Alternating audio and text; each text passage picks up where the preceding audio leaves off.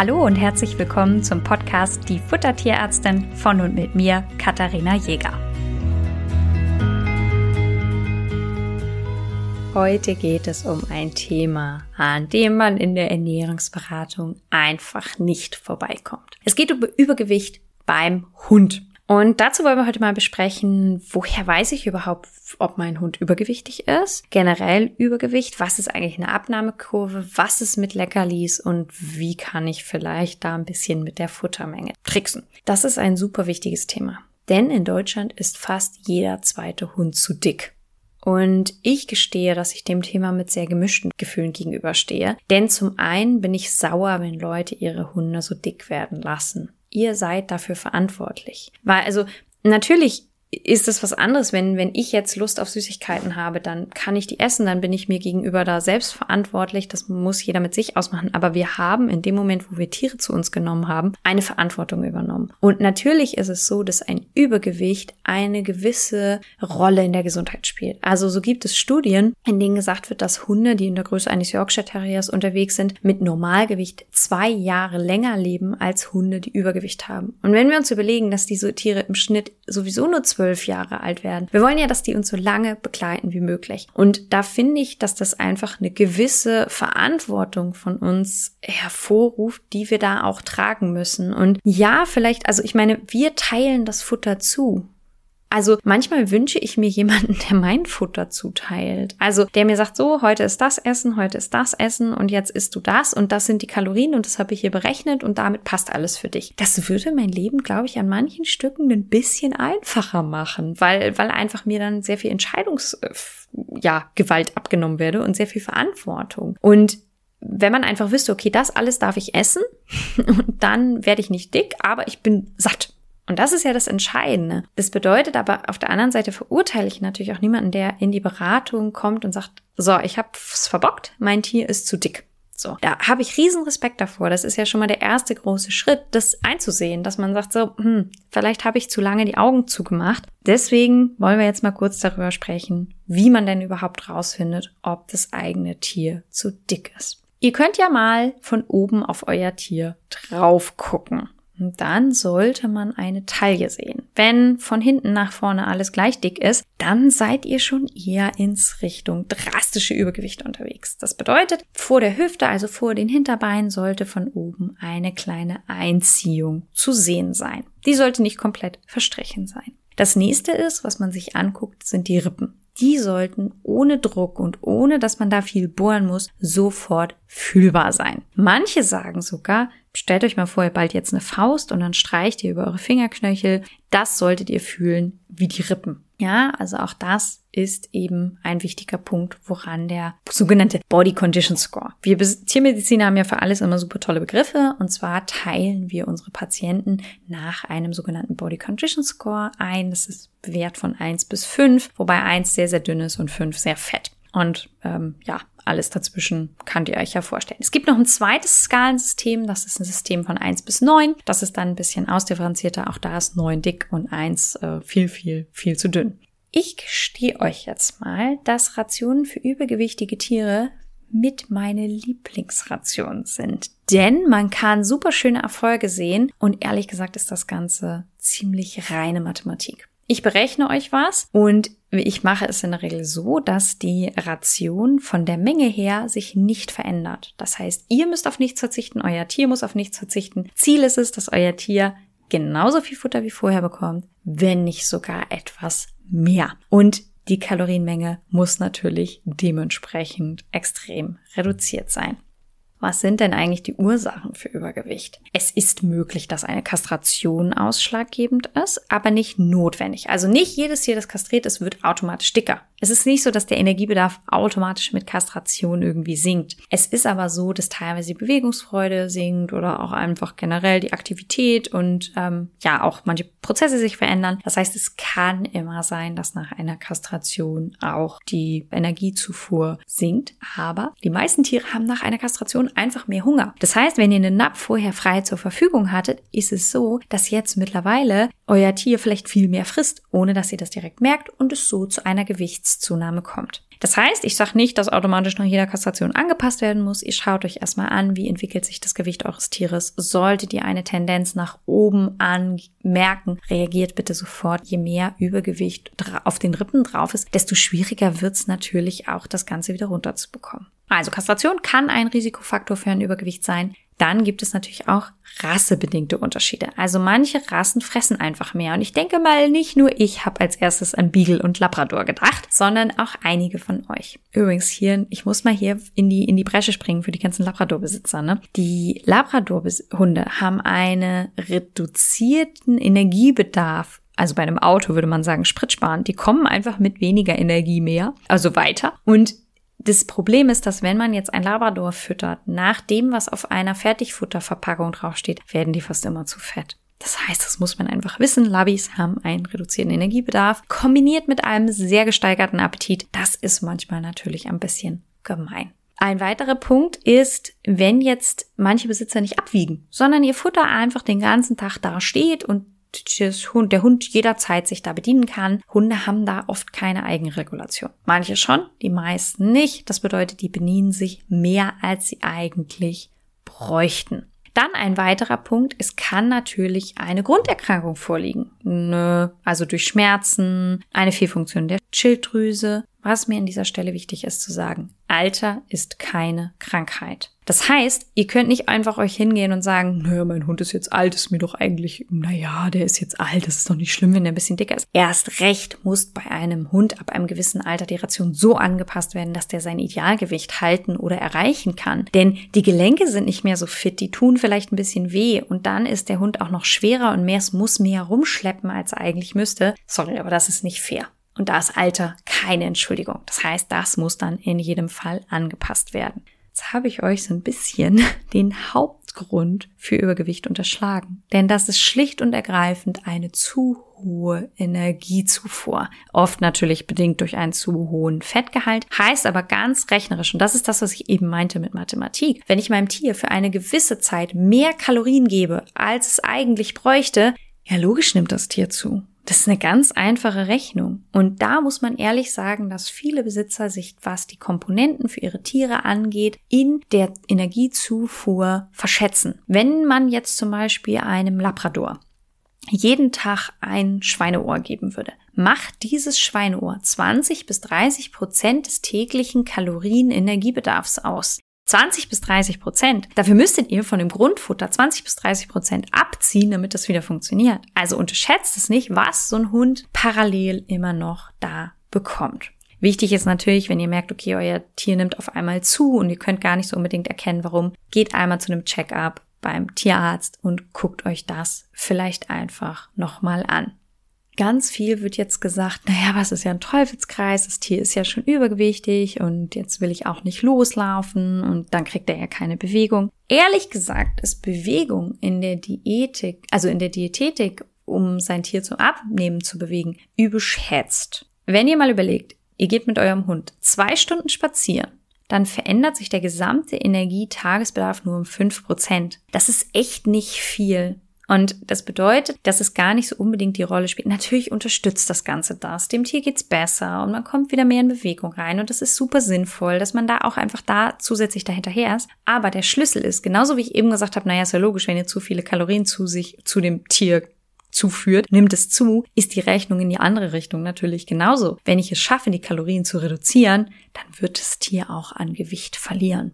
Und jetzt muss man ein paar Sachen berücksichtigen. Wenn ihr wollt, dass euer Tier abnimmt, müsst ihr erstmal das Idealgewicht bestimmen. Also, wenn ihr wissen wollt, wie viel Energie euer Tier aufnehmen soll, müsst ihr wissen, was das Idealgewicht wiegt. Und da müsst ihr dann auf einer Verpackung von einem Fertigfutter nicht da gucken, was euer Tier aktuell wiegt, sondern dem, wo es ideal sein sollte. Ich glaube, das habe ich auch in der Folge Energie schon mal angesprochen. So, wenn wir jetzt unserem Tier das geben, was da beim Idealgewicht steht. Also stellen wir uns jetzt mal vor, wir haben einen 30 Kilo Labrador und er sollte 25 Kilo wiegen. Ich möchte jetzt gar nicht so sehr die Labradore bashen, aber das ist einfach ein realistisches Beispiel. Ich habe euch vorhin in Schutz genommen und jetzt wissen wir alle, warum das so ist. Und jetzt müssen wir was dagegen tun. Und jetzt haben wir also einen 30 Kilo Labby und der soll eigentlich nur 25 Kilo wiegen. Und wenn wir dem jetzt das, was auf der Verpackung steht, für 25 Kilo geben, wird Folgendes passieren. Der wird sein Gewicht einfach halten.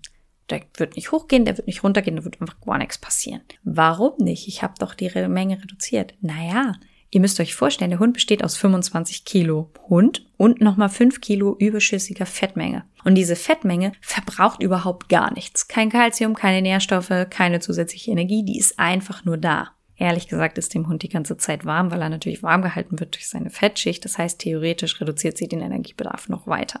Bedeutet also, um dem Hund eine Chance zu geben, abzunehmen, muss ich von der Kalorienmenge, die eigentlich berechnet sind für die 25 Kilo Labi, auf 60 Prozent der Energie runtergehen. Das heißt, wenn da jetzt steht, der Hund soll 100 Gramm Futter fressen, ich sage jetzt 100 Gramm, ich bin echt mit Kopfrechnen manchmal nicht so fit und 100 Gramm und Prozentrechnung kriege ich dann hin. Das heißt, wenn ich jetzt ursprünglich 100 Gramm geben sollte, darf ich nur noch 60 Gramm füttern. Und das ist ein Riesenschritt und das schaffen die allerwenigsten. Und das ist einer der Gründe, warum viele Leute das mit der Diät bei ihrem Hund nicht so richtig konsequent hinbekommen. Denn oft wird umgestellt auf ein Leitprodukt und sagt man, ach ja, jetzt ist das ja Leit, jetzt kann das die gleiche Menge kriegen. Ich sage gleich noch mal ein bisschen was zu den Leitprodukten. Aber was einfach unterschätzt wird, ist, wie weit ich in der Kalorienmenge runtergehen muss, damit mein Tier eine Chance auf einen Gewichtsverlust hat. So, kann ich jetzt einfach spielen, frisst die Hälfte, das heißt, ich fütter nur noch die Hälfte des Futters und mein Hund nimmt ab und alles ist gut.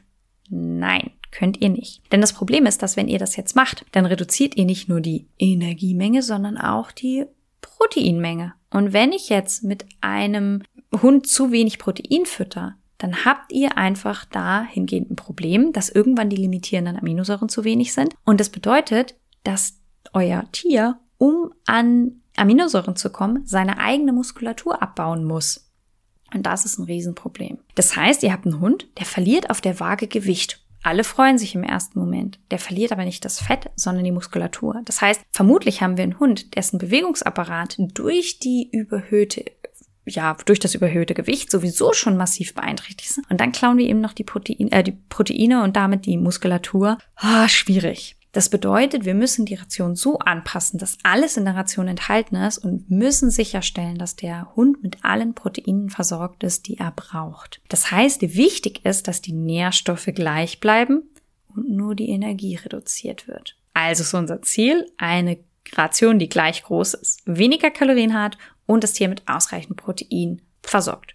Das sind schon mal ganz wichtige Punkte.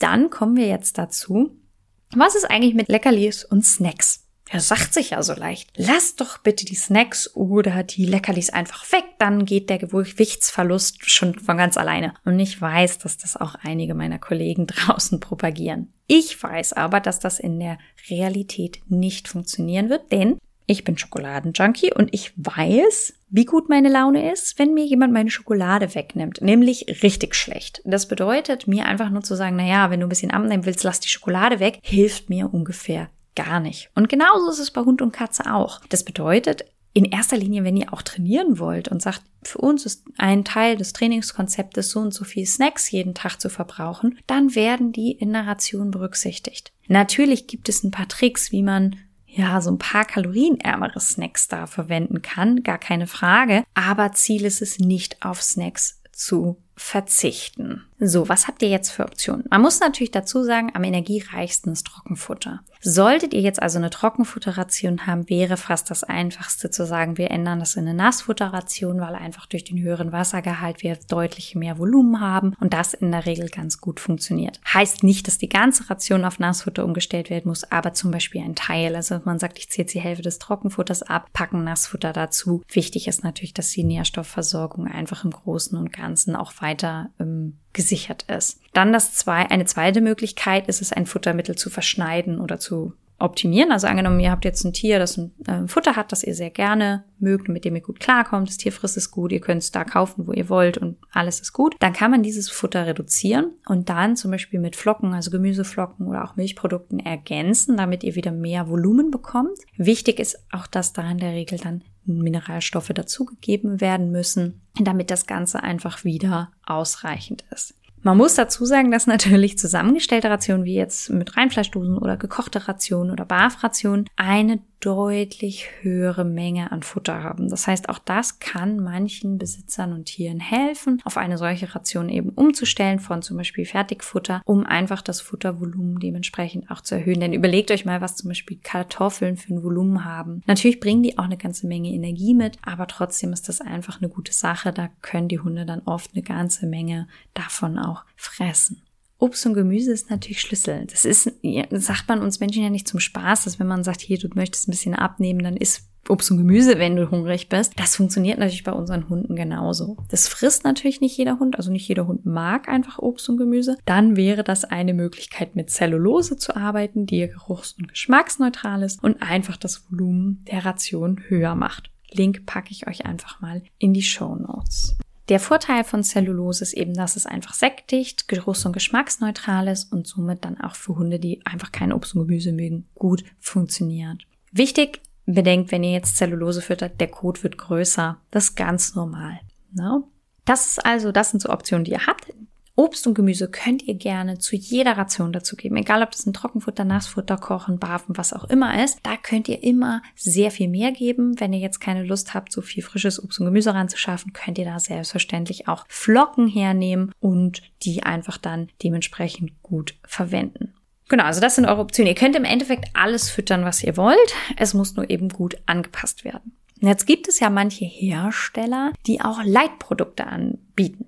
Ihr werdet das aus dem Supermarkt kennen, dass man da einfach so Produkte hat, die, die sich Light nennen und die energiereduziert sind. In der Tierernährung ist es kein direkt geschützter Begriff. Es gibt nur eine Bedingung. Man muss im Sortiment ein anderes Produkt haben, das mehr Kalorien enthält. Und das ist, also ich muss auch ehrlich sagen, das ist was, was mich stört, dass in der, in der Tierernährung auf den ganzen Hunde- und Katzenfuttern keine Kalorienangaben draufstehen. Das würde es so viel einfacher machen, wenn ich einfach sagen könnte, ah, okay, das Produkt hat 240 Kalorien und das 280, naja, dann nehme ich das mit den 240. Das macht es einfach für einen Endkunden, ehrlich gesagt, ein bisschen unüberschaubar und auch ein bisschen unfair. Aber das sind nun mal die Regeln, die Kunden, also die Hersteller müssen das nicht angeben. Und es kann also sein, dass ein Leitprodukt einer Firma mehr Kalorien enthält als ein anderes Produkt von einer anderen Firma, das nicht als Light deklariert ist, solange Firma mit Light-Produkt einfach irgendein Produkt hat, was mehr Energie hat ja, das ergibt irgendwie auch nicht so viel Sinn. Ihr könnt natürlich die Produkte miteinander vergleichen. Manchmal ist die metabolisierbare Energie zumindest angegeben. Das ist die Einheit, in der eigentlich, ja, die Hunde- und Katzenfutter angegeben werden. Denn dass ich das immer in Kilokalorien äh, mache, ist ja einfach nur, um das so ein bisschen mehr zu veranschaulichen, weil das eine Maßeinheit ist, mit der wir im Alltag einfach mehr zu tun haben, als jetzt mit der ME, wo keiner sich irgendwie was drunter vorstellen kann. Snacks können natürlich ersetzt werden. Es gibt Hunde, bei denen funktioniert es wunderbar, einfach Karotten abzuschneiden, Karotten zu füttern. Spielt dann eine Riesenrolle, wenn ihr jemanden habt, der heimlich mitfüttert. Also angenommen, ihr habt jetzt irgendeine Person im Haushalt, die ständig noch irgendwas füttern will. Naja, dann gebt ihr halt einfach ein paar Karottenscheiben und gebt ihr die. Und äh, dann sind alle so ein bisschen happy. Alternative, je mehr Wasser ein Produkt enthält, desto weniger Kalorien enthält es. Also das Schlimmste, was ihr jetzt in Anführungsstrichen machen könnt, ist getrocknetes Fleisch zu nehmen, weil das ist richtig hochkalorisch. Besser wäre eine Wienerwurst zum Beispiel, weil die einfach weniger Fleisch enthält. Ich packe euch auch gerne in die Shownotes nochmal einmal ein Rezept mit kalorienreduzierten Leckerlis. Klar, die sind ein bisschen geschmacksneutraler, als wenn ich da jetzt Proteinbomben hinschmeiße. Das muss ich einfach berücksichtigen. Probiert es aber trotzdem mal aus. Das könnt ihr mit der Backmatte ähm, backen und dann könnt ihr euch mal anschauen, ob euer Tier diese Leckerlis auch mag und da vielleicht ein paar Tricks dabei sind. Das war jetzt wieder ein bisschen ausführlicher. Ihr merkt, ich habe auch wieder so ein paar Sachen wiederholt, die wir vielleicht in anderen Podcasts schon besprochen haben. Liegt aber daran, dass mir das Thema Übergewicht einfach sehr, sehr wichtig ist und wir das nicht aus den Augen verlieren dürfen. Und ähm, genau, also solltet ihr jetzt feststellen, naja, mein Tier hat vielleicht ein bisschen mehr als sein sollte, scheut euch nicht da, euch zu melden, denn es kann nur besser werden ab jetzt und eure Tiere profitieren extrem davon. Übrigens, was eine realistische Abnahmemenge sind, sind ein bis zwei Prozent des Körpergewichts pro Woche. Wer da eine Ernährungsberatung macht, kriegt selbstverständlich auch eine kleine Abnehmkurve mit an die Hand, dass man da einfach einen guten Überblick hat, ob man da auf dem richtigen und guten Weg ist. Und im Endeffekt, ich habe gerade letzte Woche wieder eine Ration bekommen. Das war eine Hündin, da waren wir mit 20 Kilo gestartet und jetzt ist sie bei den gewünschten 17 und da sind jetzt alle happy. Also der Hund läuft mehr und ähm, wir wissen einfach, was wir Gutes für den Hund getan haben. Und wie gesagt, das liegt ein bisschen in unserer Verantwortung und ich bin ja bei euch. Also es ist nicht so, dass ich euch da jetzt alleine loslasse, sondern es gibt ein paar Sachen zu berücksichtigen. Aber wenn ihr das macht, profitiert ihr enorm davon. Und Natürlich kostet eine Ernährungsberatung auch immer Geld. Das ist mir durchaus bewusst. Das ist ja immer noch eine Dienstleistung. Aber wenn ihr da Arthrosen und solche Erkrankungen habt oder Herzerkrankungen, wird's auch nicht günstiger. Na, also lieber in die Prophylaxe investieren und Prophylaxe ist für mich auf jeden Fall Idealgewicht erreichen. Das war jetzt nochmal ein ein Wort zum Abschluss und damit sage ich bis dahin.